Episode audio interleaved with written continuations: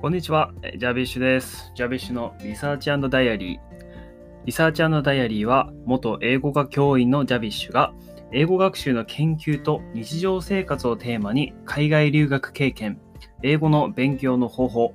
えーまた、教員の生活などについて、えー緩めに喋ったり、英語学習についての論文を読んだり読まなかったりするポッドキャストです。はい。というわけで、えー今回、えー第2回目の、えー配信でございます。えーいよいよ、まあ、今回からま本編というわけではないんですが、えー具体的にジャビッシュが今までやってきた経験とかね、えーそういったことをお話ししていきたいというふうに考えております。え今日は、えジャビッシュが大学からね、アメリカへの留学を決めた経緯、それから今、高校生で、もしくは大学生で海外留学を考えている人向けに、えそれぞれ高校もしくは大学でやっておくべきことを、えお話ししたいというふうに思っております。はい。でですね、アメリカ留学を目指したきっかけなんですけれども、あの今の高校生の人ってどれぐらい海外留学に興味あるのかなってちょっと思ってますけど、あのジャビッシュは中学校時代は、ま、ぼんやり、あのこれからは英語が話せて当たり前の時代が来るなっていうふうに、こう生意気ながら思ってたんですよね。まあ当時中学生の時だから、もう10年、12年ぐらい前にもなりますけど、それぐらいの時からもう英語はまあ話せないとダメでしょってことがなんとなく思ってたんですよね。まあ今から10年前でも全然、あの海外の方、日本でも見るようになりましたし、あの、いいつかこういう人たちとも仕事する時が来るんだろうなっていうのは本当に思ってましたね。で、まあ、あの、そんなに得意じゃなかったんです、中学時代、英語。いや、これは本当に冗談抜きで。ただ、あの、音読は好きだったんですよね。教科書を読むっていう行為が好きだったので、まあ、それをなんか授業中とか CD 聞いた後にこう、シャドウイングとかオーバーラッピングとかいろんな方法があると思うんですけど、それを授業やっていくうちに、それは楽しいなっていうのは思ってましたね、なんとなくね。なんか自分が外国人の人みたいにこう、話せてるっていうのが楽しいなってなんとなく思ってたんですけど、まあ、そんな感じで中学校時代も普通の中学生。はい。本当に、あの、普通のシャイな、こんなベラベラ喋んないタイプの、まあ、中学生だったんですけど、まあ、そこからまあ英語の勉強をちょっと意識するようになったのは、まあちょっと、これは高校時代の話なんですけど、高校時代のその英語の先生とちょっとしたいざこざがあって、まあ軽く喧嘩みたいになったんですよね。で、まあある日、こう、宿題が出ましたと。で、えっ、と、教科書の本文をノートに書き写してきなさいっていう宿題が出たんですよね。まあ、あるあるだと思うんですけど、あるじゃないですか。古典の授業でもこう、教科書の本文をこう2行開けつつ書くみたいなのありますよね。それを英語でも全く同じことの宿題が出たんですけど、それを見たときに、あのーそれやって英語上手くなるのかなって純粋に思ったんですよ。はい。だって、教科書は文字としては教科書にあるじゃないですか。で、そこからなんかまあどれぐらい書き込みをその後したかとかあんまり覚えてないんですけど、あんまりそれをやる意味あるのかなって、時間もったいないなって思ったんですよね。結構教科書って量あるじゃないですか。チャプター1個でもあれ何ワードぐらいあるのかな ?300 ワードぐらいあるんですかね。で、それが出て、で、これ嫌だなって思ったんですよね。本当に無駄なんじゃないかって思って、で、そう思ったので、で、ただ宿題でそれやんないと点数入んないとか、なんかサボってるみたいに思われるの嫌だなと思ったんで、あの、先生に直接言ったんですよね。僕これやりたくないですって。これ意味ないと思いますって言ったんですよ。生意気ながらにね、高校生のくせに。で、それを聞いた先生は、おや、あの、やりなさいと。絶対やりなさいと。いうふうに言ってきて。で、まあ、そう言われると、まあ、やらないですよね。やるわけがないですよね。絶対やりなさいって言われてやるわけがないじゃないですか。まあ本当あんまり従順ではなかったかもしれないんですけど、まあ、やらなかったんですよ。まあただ、あのー宿題は全くゼロの状態で出すのも、なんかそれは本当になんかサボってるみたいな感じに思われるのも嫌だったので、どうやったかっていうと、教科書をコピーして、それをそのままノートにノリで貼って出すっていうシーンをやったんですよね。で、えーまあ、軽くもそれはもうその先生に対するもうジャビッシュからのもうアンチテーゼみたいなもので、もうあの、俺はこんな無駄な方法で英語は勉強しねえぞと。もっと効果のあるやり方、本当に英語を身につけるやり方で、俺はやるぞという風な、なんかちょっとね、あのーストじゃないですけどね、ストライキみたいな。風にやったって、で、まあ、その後ですよね。で、それで、それを宣言、やりたくない宣言してしまった以上、まあ、これでなんか中途半端な点数になったら、また何言われるかもうわかんないっていうふうに思ってたんで、その時は本当に死ぬほど勉強しましたね。めちゃくちゃ勉強して、で、その、その、このやりたくない課題やりなさい事件があった後には、の時のその楽器の定期テストで満点取ってやったんですよね。それで、お前もう、俺ら見たことかと。お前の宿題なんかやらなくったって英語は伸びるぞと。みたいな感じには勝手に思ってたんですよね。でも、で、なんか後で知ったんですけど、ただその先生めちゃくちゃ超優秀な先生で、あの、後で知って分かったんですけど、その先生、あの、英語音声学で博士号を取ってる先生だったんですよね。いや、まさかの PhD ホルダーだとは思わなかったんですけど、てか学校の先生で PhD 持ってる人に英語を教わるなんてこんな名誉なことはないなと、後になってから思ったんですけど、まあそんな感じで、まああの、そのやりたくないやりなさい事件があってから、あの、英語の勉強ってっていうか、英語ってどうやれば話せるようになるんだろうってことはぼんやり考え始めてたんですよね。だから音読はやっぱりしっかりやっていこうとかって思っていたし、やっぱ授業中に先生から言われたことをただこなすだけだと成績は伸びないし、宿題やるだけだとなんか丸付けだけして終わりとかになるんで、そこからしっかり英語の勉強法を身につけたいなっていうのは思ってましたね。で、まあ、もう一個の、まあ、きっかけっていうか、は、あの、ネイティブの先生との出会いですよね。で、まあ、高校時代、まあ、あの、ネイティブの先生2人いらっしゃったんですよね。で、あの、当時2人、そのネイティブの先生いらっしゃって、まあ、1人は、あの、ちょっと背が、まあ、中肉中背っていうんですかね。で、優しい感じの優しい感じなのかな俺あんまりその先生のこと知らなかったんであれなんですけど、その先生ともう一人、背が高くて、こわもてで体すごいがっしりしてる先生、この二人の先生がいらっしゃって、怖っと思ったんですけど、で、まあ、高1だったか高2だったかの時に、あの、結構まあその先生の授業も受けてたんですよね。英会話の授業とかあって、で、まあある情報を教えれたんですよね。で、それが、その、その先生はどうやらコーラが好きらしいと。めっちゃ飲むと。大好きっていう情報をどっかから仕入れたんですよね。その先生が言ってたのかな自分で授業中とか。わかんないんですけど。で、じゃあ、と思って。で、その当時、当時が今もなんですけど、ジャビッシュもコーラ大好きなんですよ。本当に。でも最近はちょっとね、あの意識してダイエットコークばっか飲んでるんですけど、まあ本当に当時はジャビッシュもコーラ大好きで、もう本当にコーラ大好きキャラだったんですよ。本当にあの部活の後輩とかも、あの誕生日の時にはコーラ買ってきてくれるみたいな。誕生日になると本当にカバンがもうコーラだらけになるみたいな感じだったんですよね。クラスのみんなもすごいコーラ買ってくれて、で、そうですね、誕生日迎えた時に、ただうちのクラスの人たちがなんかお互いに空気読み読みあ読み合いすぎてしまって、こう逆にペプシばっかり買ってきてくれるっていう、その気遣いみたいなね。そのペプシじゃなく俺は、まあ、そのペコーラばっかりだとあれだからちょっとペプシ挟んどこうかっていうので、ま、半分くらいペプシになる時があって、まあ、飲みながらやっぱコーラの方が好きだなっていう風にはなったんですけど、まあ、とにかくそのネイティブのね、コーラ好きの先生のとこに、あの、今100均で売ってるじゃないですか。あの、ちっちゃい缶ありますよね。なんか2個で100円とかいうちっちゃい缶のコーラを、まあ、2つ持ってって、飲みながら話そうって言って、英語でチラチラチラと喋ったんですよね。そしたらそのコーラについては話が弾んで弾んでしょうがない。もうめちゃくちゃ美味しいと。でしかもその先生の高麗のこだわりみたいなのも、なんかすごく教えてもらったりなんかして、なんか僕もその時で初めて知ったんですけど、コーラって日本のものと、あと、まあ海外のものでちょっと味が違うやつがあるらしいんですよね。その普通のコーラととして売られてるやつも。で結構僕もアメリカ行ってから知ったんですけど、なんかその、あ瓶入りのコーラってあると思うんですけど、あれって種類があって、なんかメキシコかどっかのコーラは瓶に入ってて、でそれが砂糖の種類が違うと。うん。なんかその砂糖きびの砂糖でコーラを作ってるところがあって、それは南米だと結構あると。で、それが本当に美味しいんだみたいな話を聞いて、あ、そうなんだみたいな。そんなたわいもない話でめちゃくちゃ盛り上がって、それで本当にコーラを通して仲良くなった先生が一人いらっしゃって、も本当に冬休みもあの、一緒にラーメン食べたりしたんですよね。会って、あのラーメン食べて、で、そういう会話をしてるうちに、なんかこう、ネイティブの人と、俺普通に英語で話せてんな、みたいな思ったんですよね。これちょっとすごいぞと。なんか他のクラスメートとかは全然ね、まああのネイティブ先生ともあんま話す、まあ、まあ、んま高校生と話せないですよね、正直ね。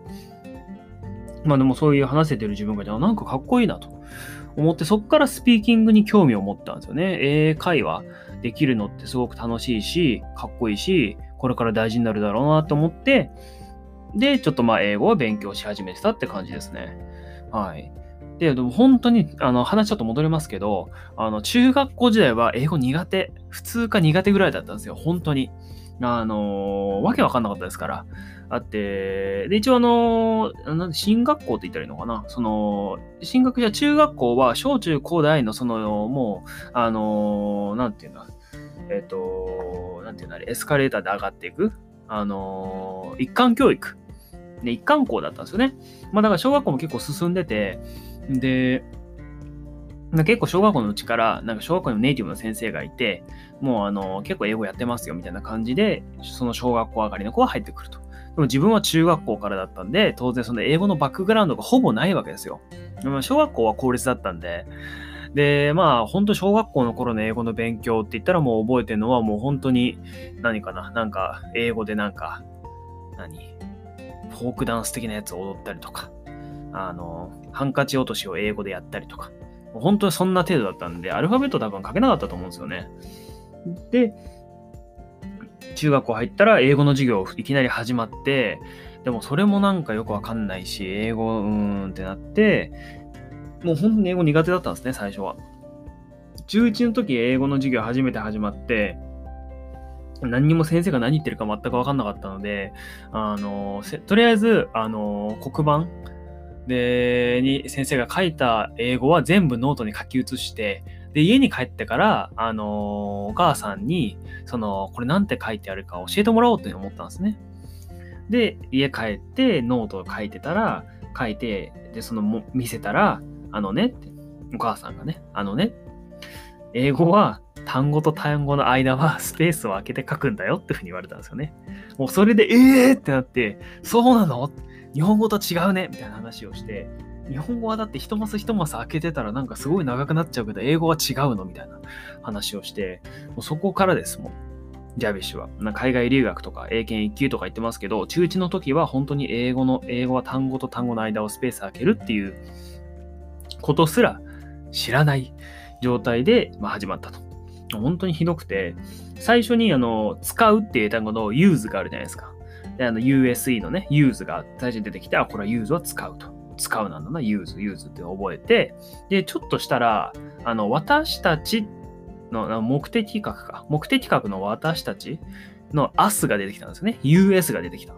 で、それ見たときに、あれ？なんかおかしいなと思って、その USE の E が取れてると本気で思ってたんですよ。で、ミスプリかなって思ったんですよね。 use、use じゃないの？って us、use じゃないのっていうふうに思って、それで本当に中2の真ん中ぐらいまでそのまま行ったんですよね。中2の真ん中まで us を使わずに行くっていう、この、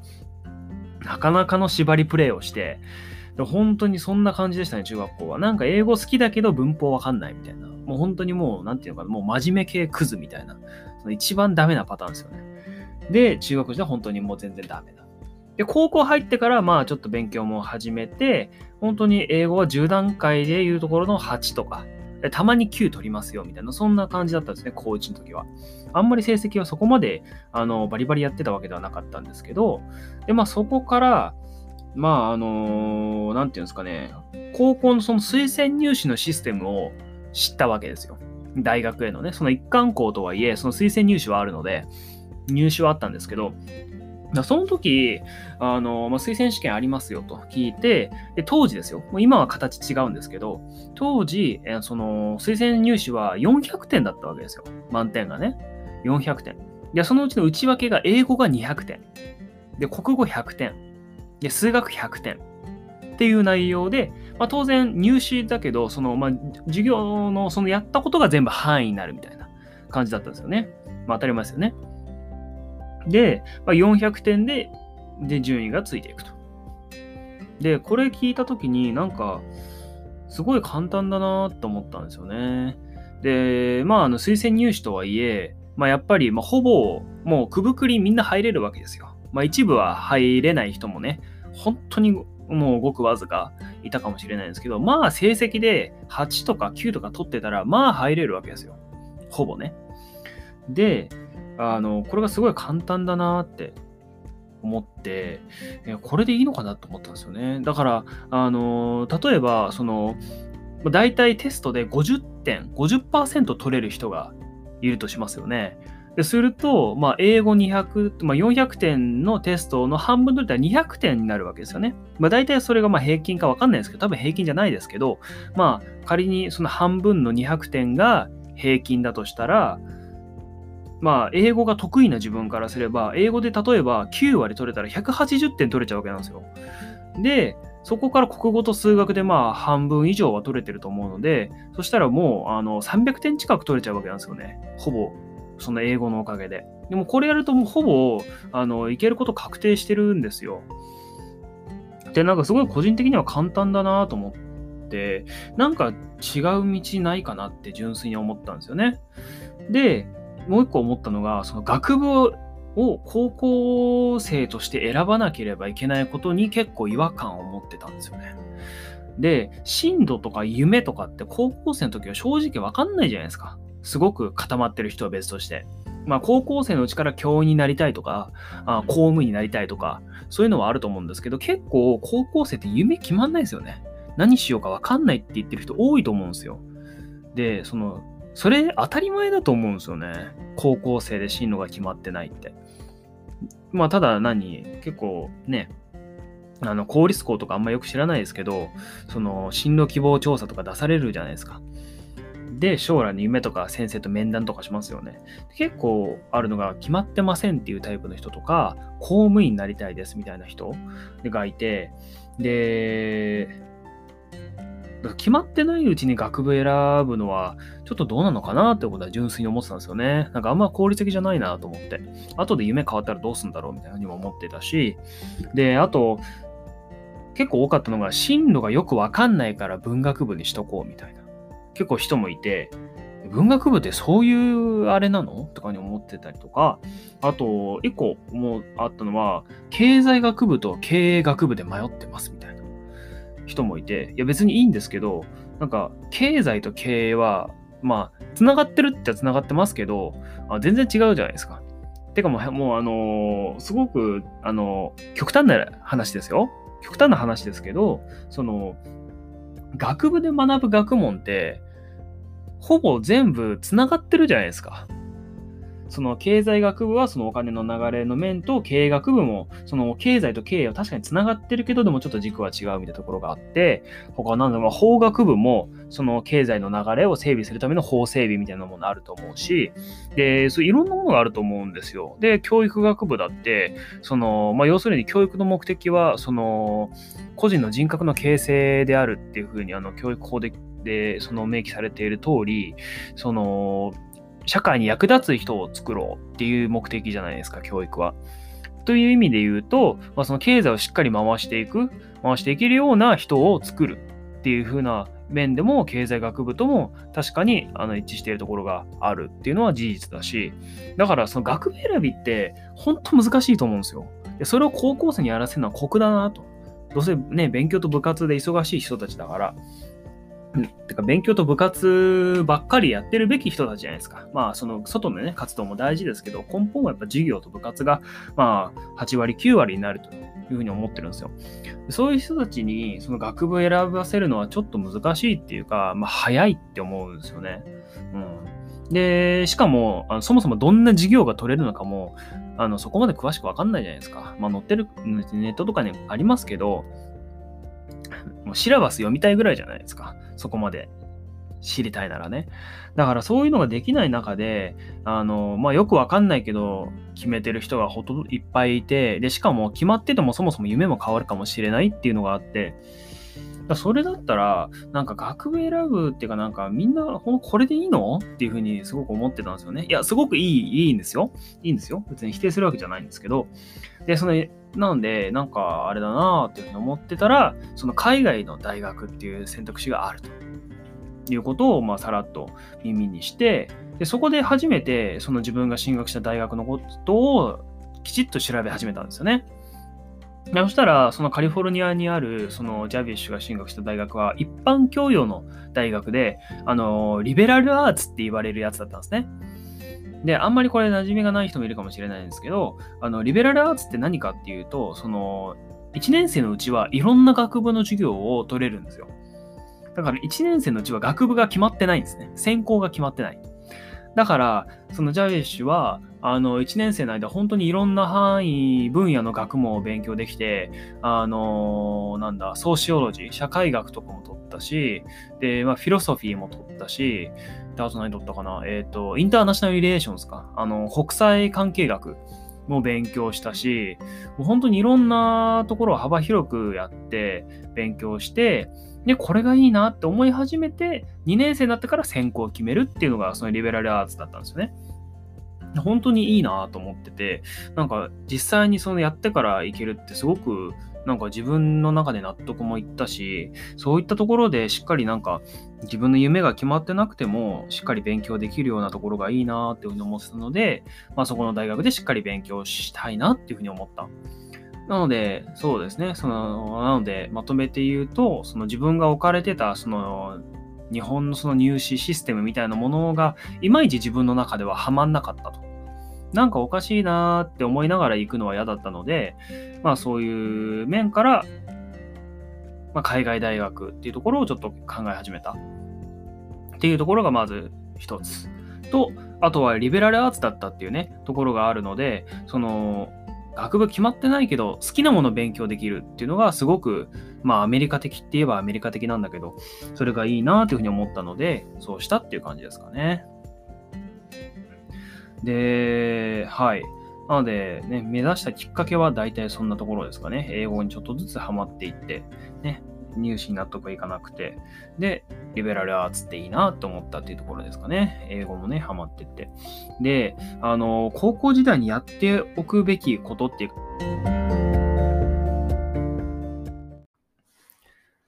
で、その、大学に出願するための準備ですよね。まず何をしなきゃいけなかったかっていうところを、あの、まとめるとですね、大きくやんなきゃいけなかったこと4つありますね。出願の準備でね。まあ、1つは高校の成績。で、これは、えっと、出願は3年生の時にやってるので、1、2年生の時の10段階の成績、これを送る必要がありました。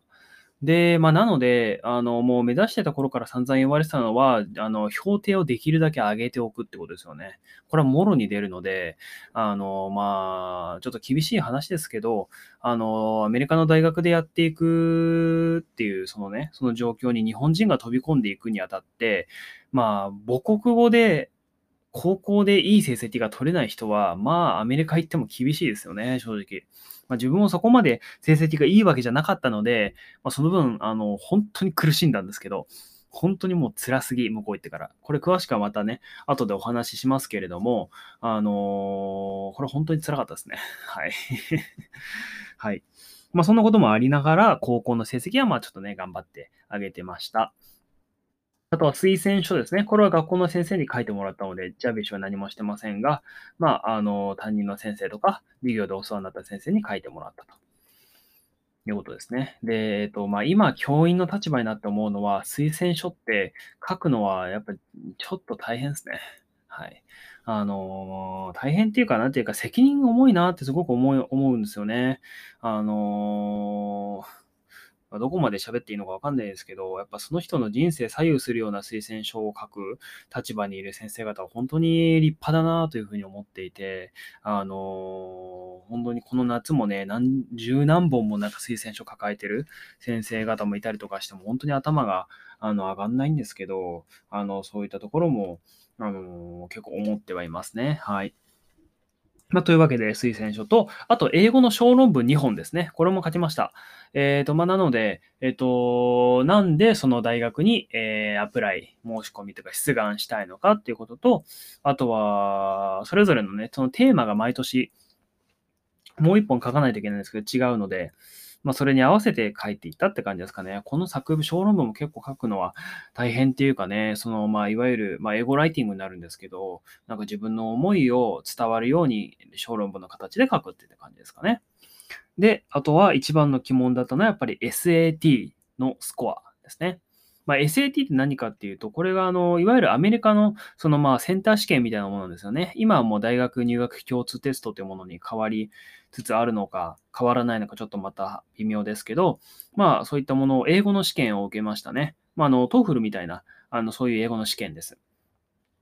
で、今は、で、SAT はそのセクションが3つあって、リーディング、ライティング、 math の3つがあるんですね。で、リーディングはその長文とかを読む問題で、リでライティングは、えっ、と、エッセイを書くところと、あと文法問題があって、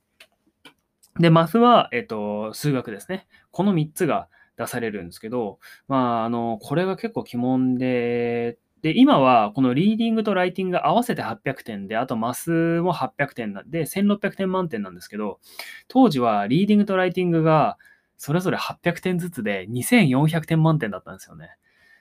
何点あるんだっていう試験なんですけど、もうこれが結構、あの、日本人の高校生には一番肝になるのかなっていうふうに思ってますね。あの、マスは、あの、出る範囲はそんな数一数例みたいなところではなくて、本当なんていうか、中学受験したことのある人なら解けるみたいな問題なんですよね。ほとんど。その、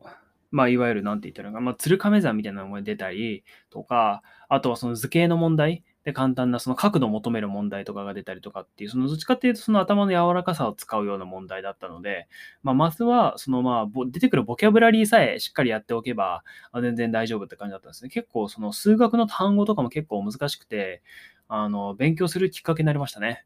例えば素数って英語でプライムナンバーっていうふうに言うんですけど、結構この例えば、あのその文章中にプライムナンバーがなんたらかんたらって出てくると、そのプライムナンバーが何なのかは知らないと解けないわけなんですよ。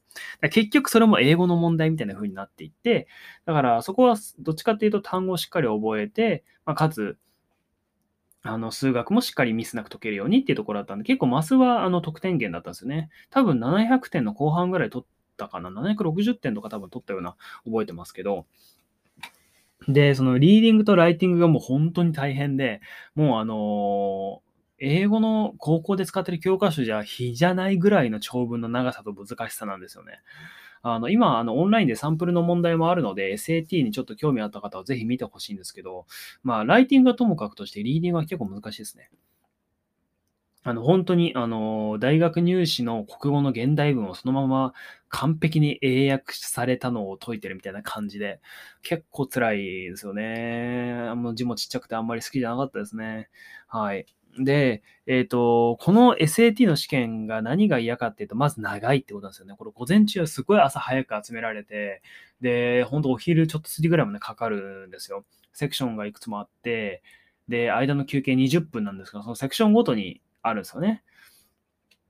でもこれが本当にもう辛くて、その20分間の休み時間をどう使うかみたいなことも勝負で、だから当時の友達の間でやってたのは、もう朝早くて、で、しかも冬は寒いんですよね。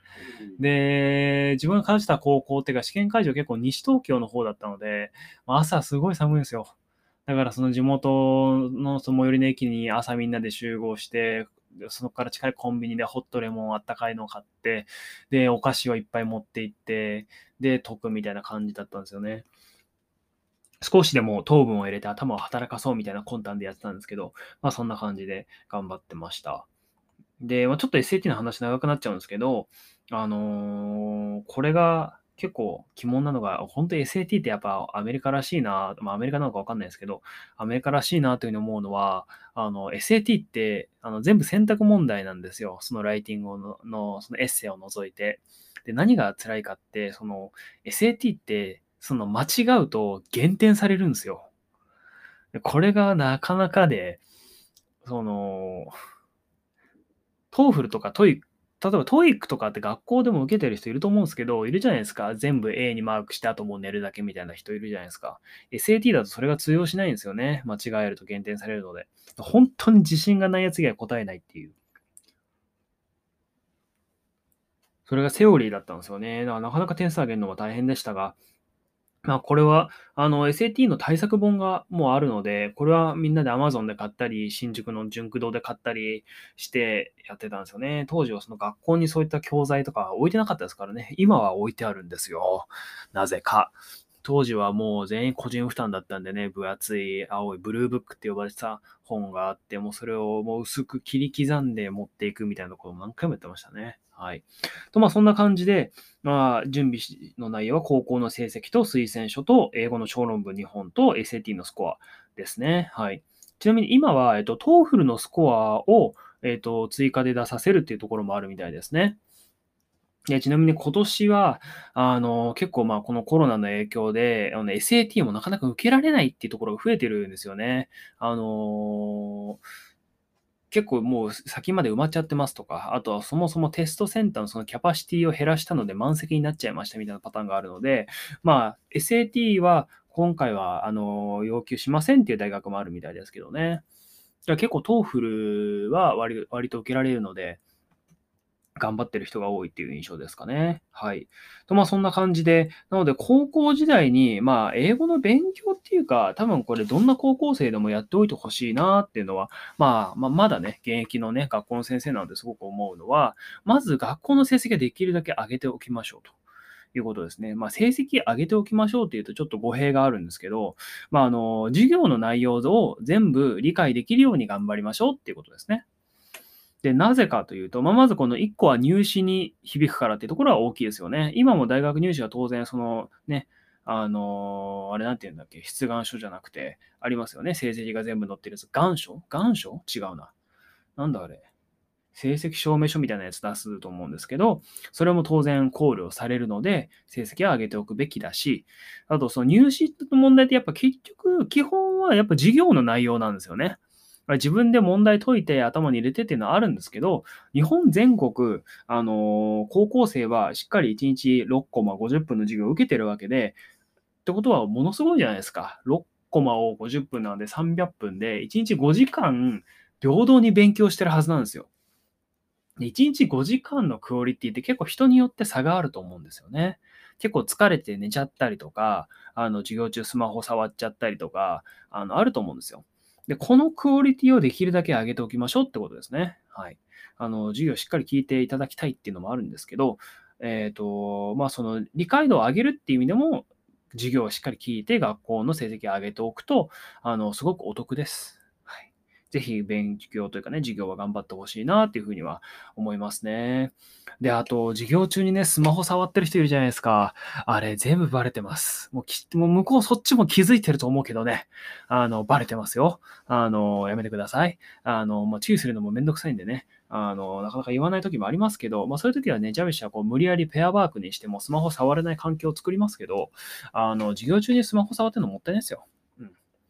あの、やっぱ授業はしっかり聞いて自分のね、あの、脳にね、しっかりあの知恵として入れてほしいなって思うし、あの、もったいないです。はい。授業中のスマホをやめましょうと。ね。あの、使うとき使っていいよって言いますから、はい。授業中のスマホはやめた方がいいですよ。はい。おすすめです。はい。で、えっ、と、まあ、あの、結構英語は、あの、どの入試でも割とやっぱ比重大きいと思うんですよ。文系でも理系でも英語は必要になってくるので、英語は9か10取っておくことをやっぱり強くお勧めしますね。5段階ならもう4か5ってかもうむしろ5ですね。やっておくといいかと思います。特に海外大学受験する人は、英語はまあ9最低でも取っておいた方が、まあ不安材料減るかなと思いますね。はい。で、高校時代にやっておくべきことのもう一つは、え、質問する癖をつけることですね。はい。で、50分間で、まあ、いろんなこと勉強すると思うんですけど、あの、わかんないことを徹底的に潰していくっていう作業が大事なんじゃないかなというふうに思うんですよ。で、えっと、まあ、50分やったら、わかんないこと出てくるはずなんですよ、多分。1個は疑問があるはず。で、疑問が1個もなかったら、ちょっとそれはクリティカルじゃなさすぎる。何か疑問が浮かぶはずなんですよね。わかんないとか疑問とか質問があるはずなので、それを休み時間になった瞬間に先生にすいません、ちょっと授業でわかんないことあってっていうふうに質問しに行くっていうのがすごく大事かなというふうに思いますよね。やっぱその授業を受けて、その次の授業始まったら、その1個前の授業で自分が思った疑問とか質問もう忘れてますから、あのー、もう無理ですよ。忘れちゃうので、で、やっぱ記憶がフレッシュのうちにやっぱ質問はすごくしてほしいなというふうに思いますよね。はい。で、えっ、と、高校時代、まあ大学もそうですけど、おすすめのこと、やっておくべきことの最後は、えっ、と、勉強以外の活動記録をつけておく。これすごく大事です。で、あのー今の高1とか高2の人は聞いてるかもしれませんが、えっと、ジャパン e ポートフォリオっていうものがあります。まあ、これが最近、最近というか近年、その日本の動向で、その大学入試が変わっていくと。っていうのに迎えて、こう、その人がどういうふうな高校生活を送ってきたのかってことを可視化できるようなポートフォリオ作りを、えー、しましょうっていうことを進めています。まあ、現状なんかちょっといろいろトラブってうまくいってないんですけど、あのー、すごく大事。ですね。これ最近、あの、ベネッセはクラッシーというサービスをスタートして、その中で自分が、あの、やってきたことと活動内容とかメモできるようにしてますけども、なかなかクラッシーもね、あの、サーバーが何回もダウンしたりして、ちょっとこれはどうなのって思うところもありますけど、で、まあ、要するに何が大事かっていうと、その入試を受ける直前になって自分はこういうことをしてきて、こういう経験があって、こういう長所がある人間ですよってことを、あの、書面でアピールできるような証拠を残しておくってことですよね。で、例えば、あの、部活に関しても、あの、例えばですよ、その、野球やってましたと。3年間、あの、野球やってました。で、例えば何ですか？その、なんだ、あの、なんかコーチ的なポジションもやったりしてましたっていうふうに言うだけっていうか、記録が細かくないとそれだけで終わっちゃうんですよね。それだけじゃなくて、例えば一つの練習試合があったら、この練習試合では自分はこういう役割を任されたので、それを全うしましたと。で、それにあたってこういう課題が生まれましたとか、こういうところは目標を達成できましたってことを細かくあの記録に残しておくってことなんですね。でこれがや、これをやっておくと何がいいかというと、振り返って、あ、自分ってこういう人だったんだなってことを可視化できる。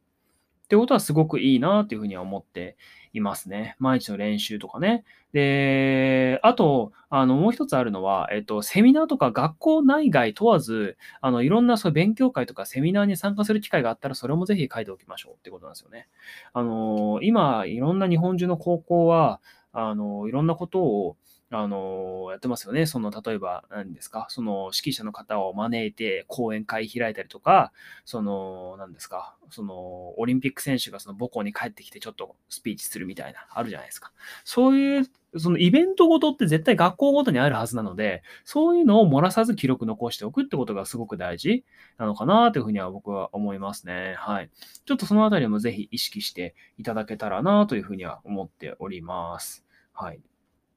ですね。高校時代やっておくべきことですね。はい。成績はできるだけ上げておく。えー、特に英語は上げておく。えー、質問する癖をつける。で、えー、わからないことは授業中にわかんないことはゼロにする。それから勉強以外の活動の記録をつけておくということでございます。このあたりおすすめですので、ぜひやってみてくださ。い。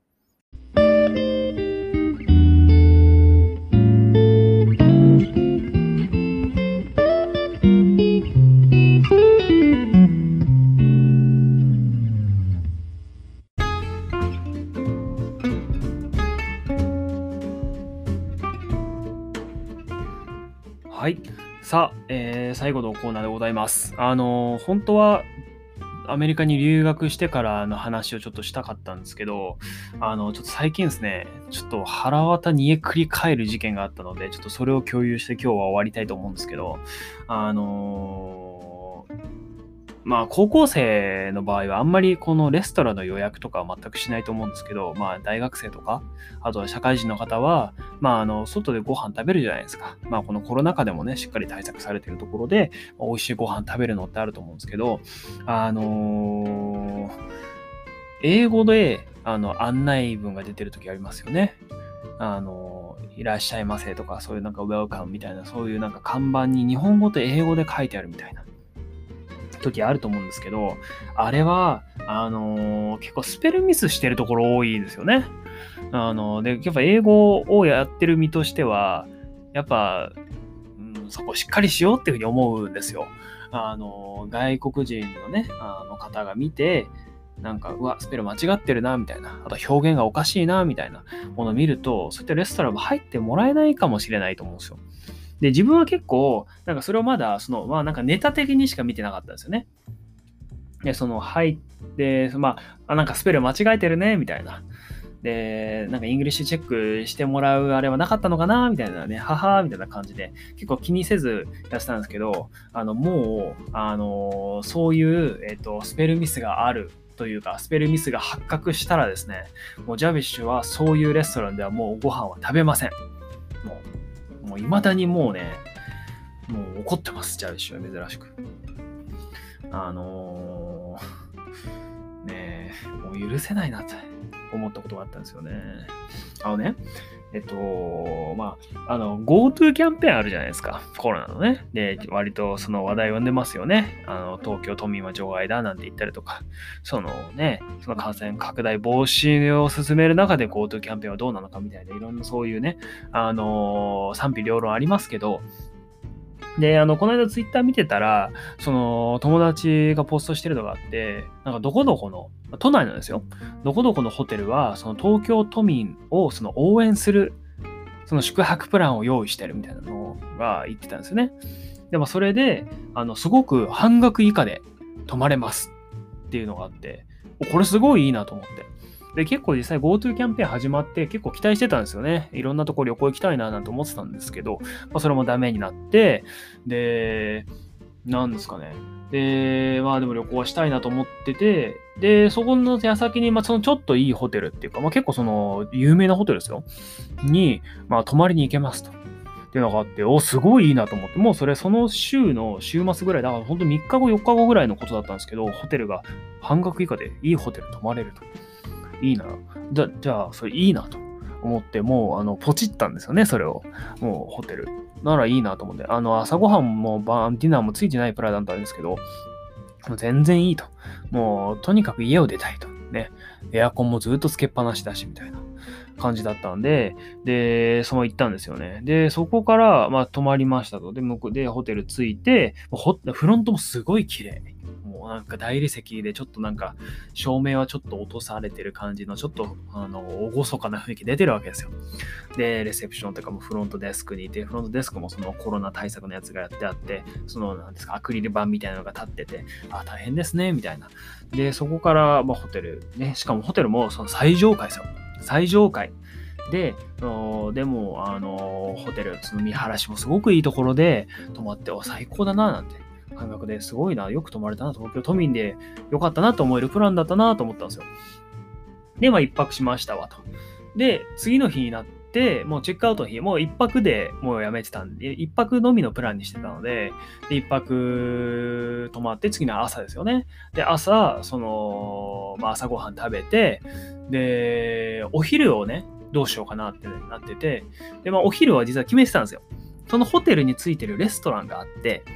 で、そこが、あの、テラスで、その、ランチパーティープランっていうのがあったんですよね。で、それすごくいいなと思って。で、しかも、すごい、あの、まあ、都内ですけど、その緑が結構豊かに見えるみたいなところで、これいいなと思って。で、まあ、飲み放題食べ、で、コース、メニューが出てくるっていうので、まあ、テラスで、まあ、ちょっと暑かったんですけど、まあ、そこを予約してたので、そこにまあ、行ったわけですよ。家族でね。で、あので、そしたら、まあ、まず着くじゃないですか。で、着いて、予約5分前ぐらいに着いたんですよね。まあもうチェックアウトしてたので。で、着いたら、あの、順番にお呼びしますので、お待ちくださいっていうふうに言われたんですね。はいって。まあ、それはそうだとね。ちょっと5分前だけど、こうなんですか。この、まあ、5分前だけど入れてもらえるかなみたいな、この下心も完全にシャットアウトされて、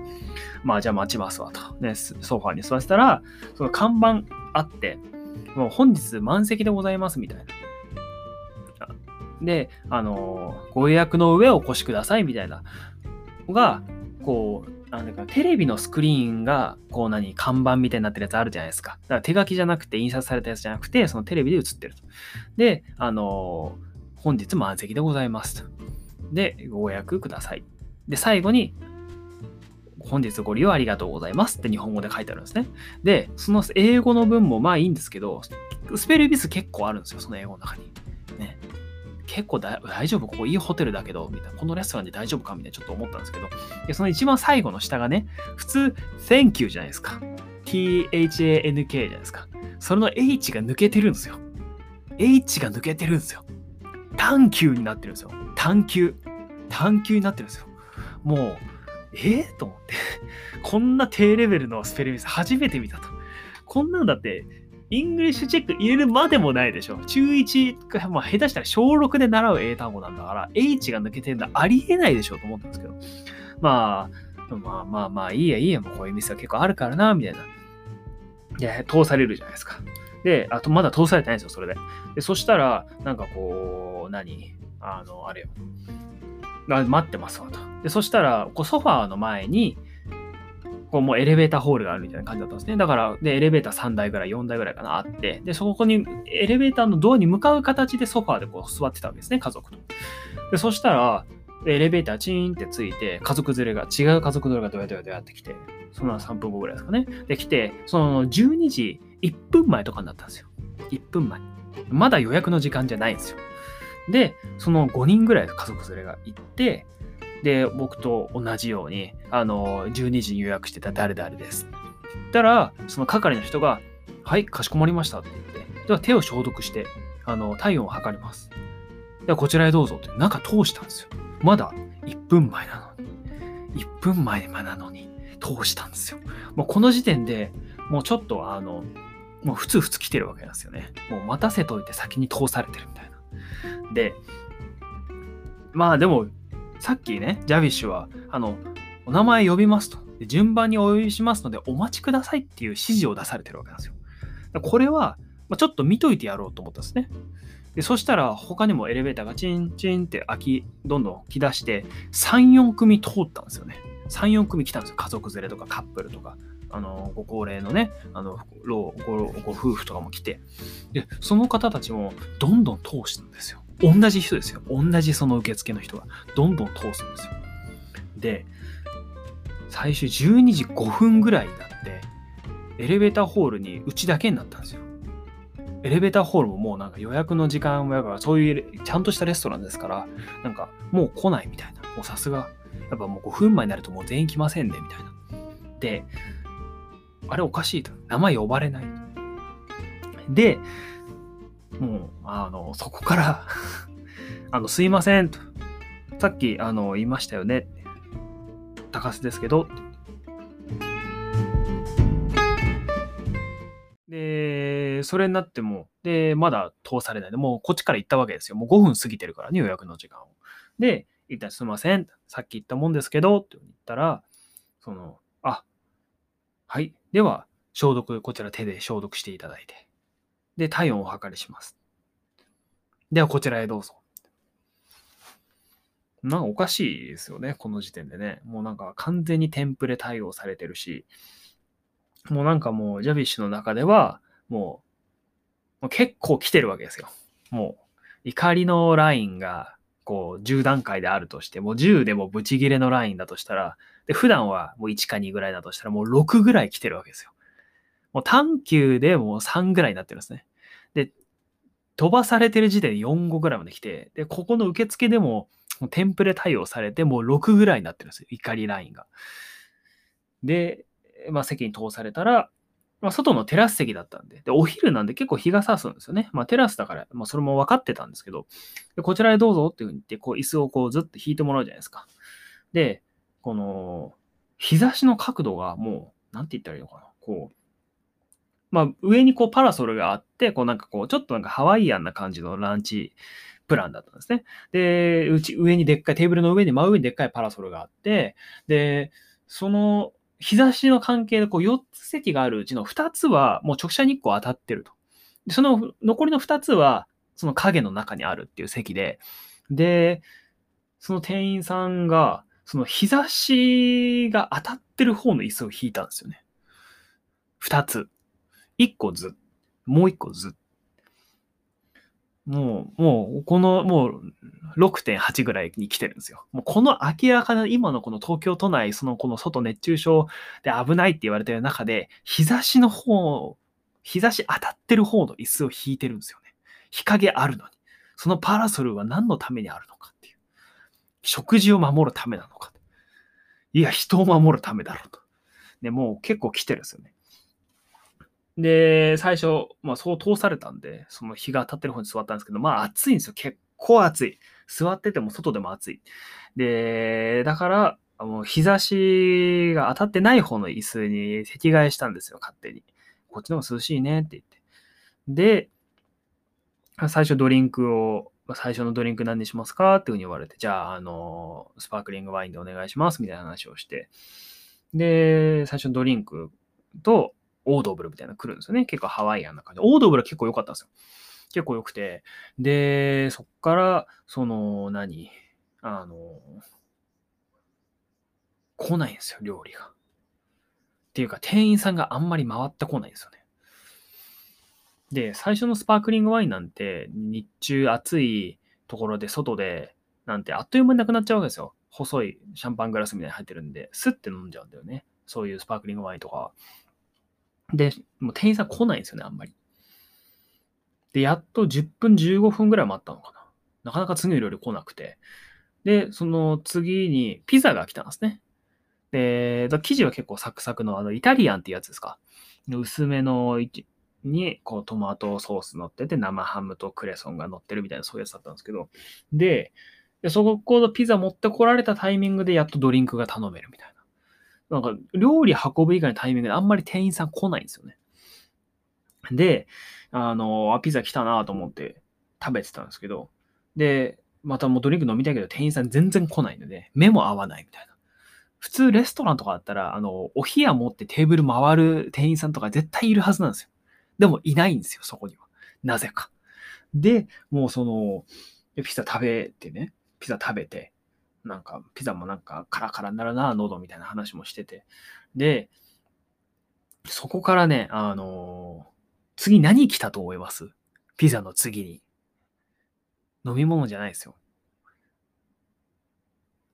でね、その時に来たのが、次に、ピザ食べ終わってるんですよ。もう10分15分ぐらいしてる。ピザを食べ終わった次に出てきたのが、ピザの取り皿だったんですよ。もう、え、これ何？と思って。取り皿。取り皿2つ。あとなんかトング的なもの。ちょっとおしゃれなトングみたいな。来て。え？と思って。あ、次の料理のやつかな？と思うんですね。次のやつかと。なるほど、なるほど。先に来たか？みたいな。で、ドリンクも聞いてくれたし、みたいな。で、店員さんがその食べ終わった大皿、ピザの大皿を下げて、で、ドリンクも下げて、で、次のドリンク持ってきたタイミングで、その次の店員さんが、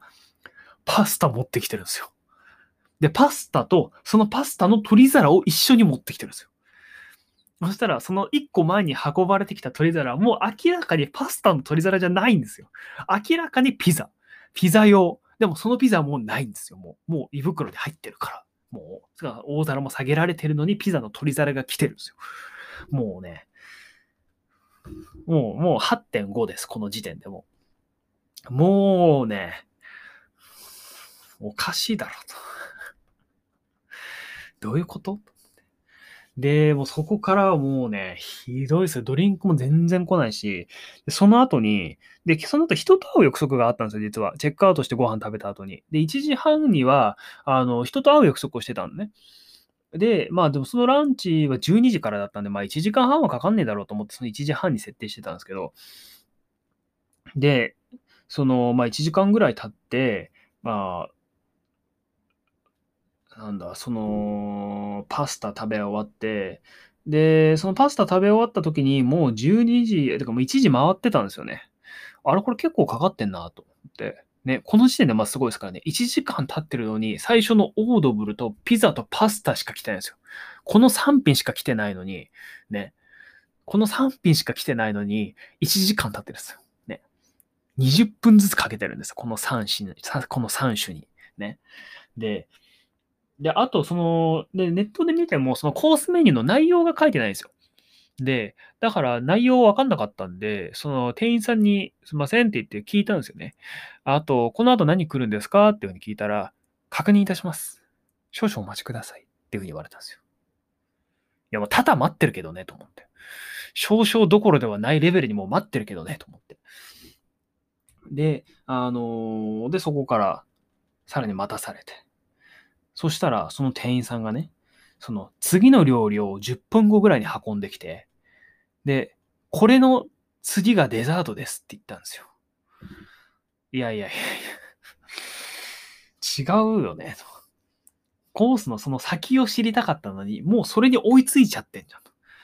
さっきその、ピザ、パスタ食べた時点で残りが何かを聞いたのに、もう時間経ちすぎちゃってて、もうその次のやつ来ちゃってんだよ。そのてか、それを運んでるのが君なんだよ、みたいな。もう、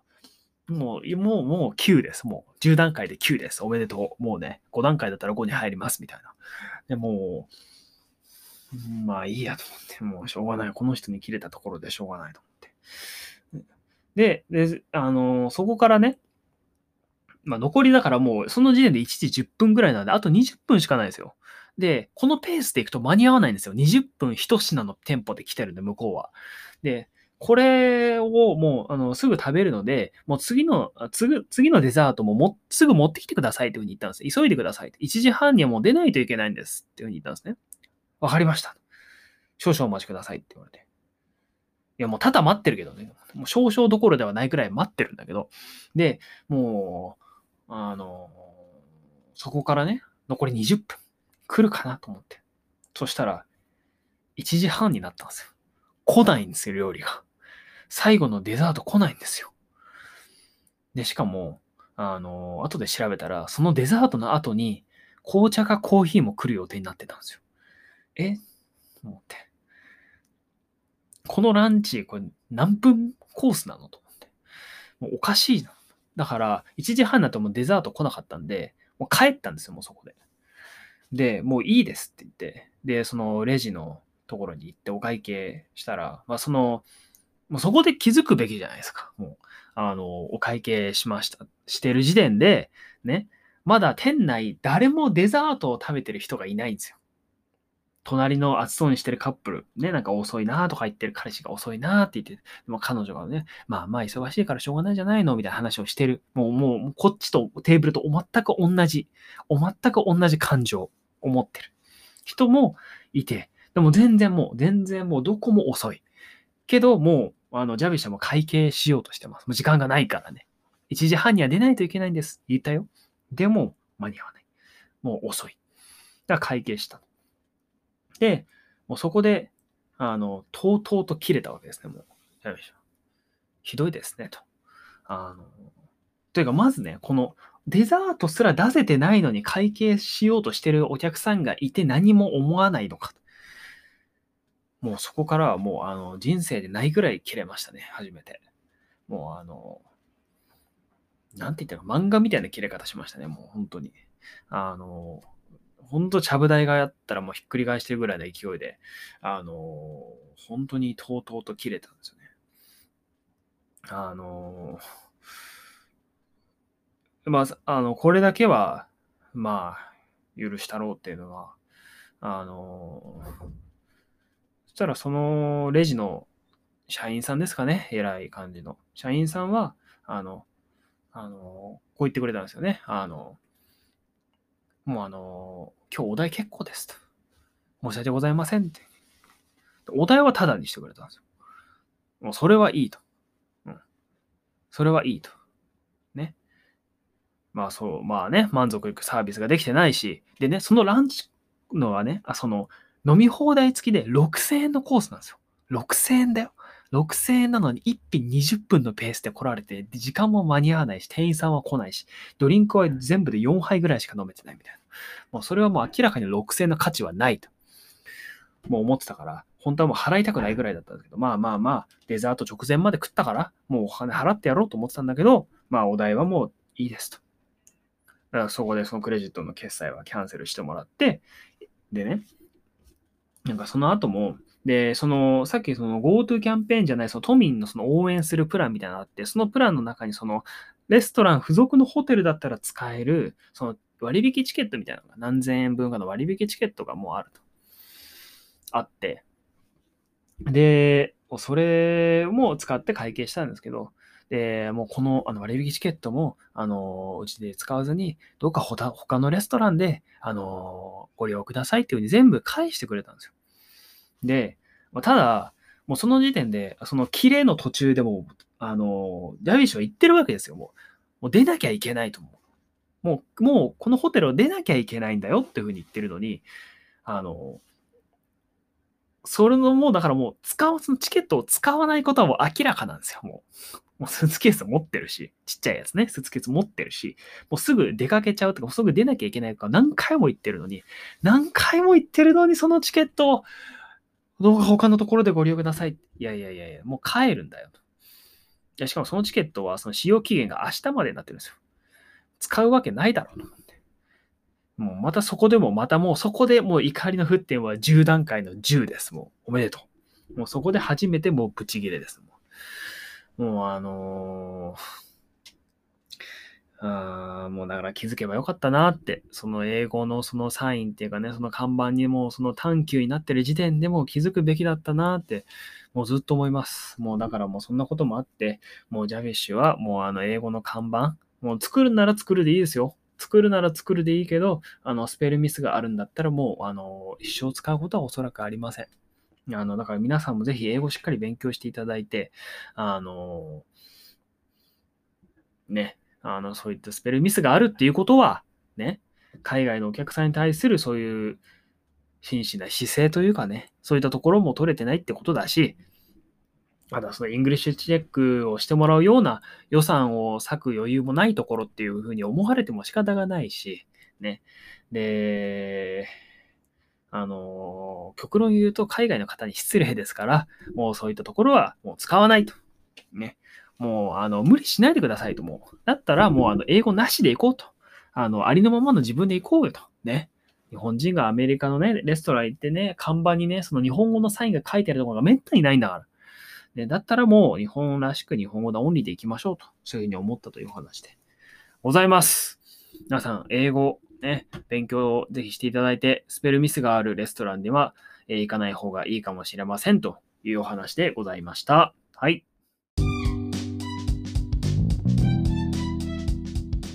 皆さん、え、今回も第2回の、え配信、え聞いていただいてありがとうございました。えすいませんね。あの、本当は、あの、アメリカ留学の話をしっかりしたかったんですけど、あの、ちょっとあまりにも、えー久しぶりに10段階の10をね、取ってしまうような、えことに出くわしたので、ちょっとその辺の話をしてしまいました。えっ、ー、と、次回は、えっ、ー、と、アメリカ留学の、まあちょっと話長くなっちゃうと思うので、また前半後半で、え、おそらく切ります。なので、えっ、ー、と、まあ、アメリカ5年間いたっていう生活ね、っていうお話はしたので、それを前半後半に分けて、あの、それぞれお話ししていきたいと思いますので、えそれをまた聞いていただければ、え幸いということでございます。なんかすいませんね。なんか第1回目の配信がこうなんかすごいもう文句タラタラみたいな感じになっちゃってましたけども、本当に申し訳ございませんね。あの、しっかりと皆さんが、あの、話の中身っていうかね、えー、そういったところをあの、実際に皆さんの役に立つことをね、お話ししていかないとなっていうのは、あの、思っておりますので、えー、そこのあたりは忘れておりません。はい。はい。というわけで、えー、今回これで第2回の配信終了でございます。えー、ここまで聞いてくださ、えー、聞いてくださった方、本当にありがとうございます。え次回の配信もぜひ、えお付き合いください。え次回もゆったり、え配信していきます。あんまり怒らないようにします。えこのポッドキャストでは、えお便りや質問を、え受付中です。英語の勉強に関すること、え教員生活に関すること、海外留学に関することなど、え精一杯お答えいたします。え Twitter や Instagram の DM や、えアンカーのボイスメッセージから、えお便り、えお寄せください。えー、お待ちしております。えー、それでは、えー、次回の配信でもまた、えー、お会いいたしましょう。Thank you very much for your listening and please keep it up. Bye bye.